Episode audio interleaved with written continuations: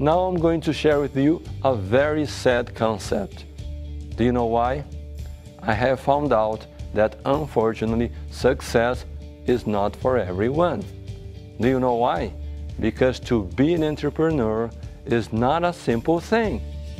It's a constant challenge and must be diligent, met with vitality and with willpower. I have found that people who wish to win, to become successful, accept no excuses on their path to success. They don't give excuse to themselves and they don't give excuses, they don't accept excuses from other people. And usually an excuse is just a simple way for people without a positive attitude to justify their inner lack of ambition.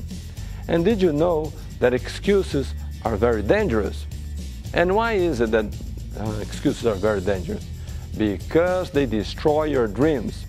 Excuses can uh, kill your excitement, kill your hopes for better days to come.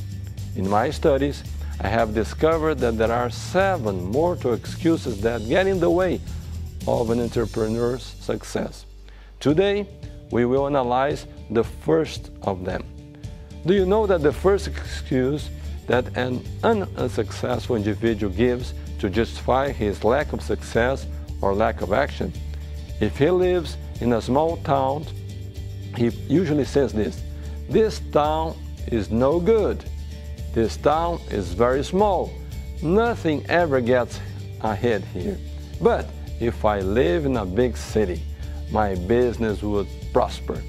And do you know what's even more interesting?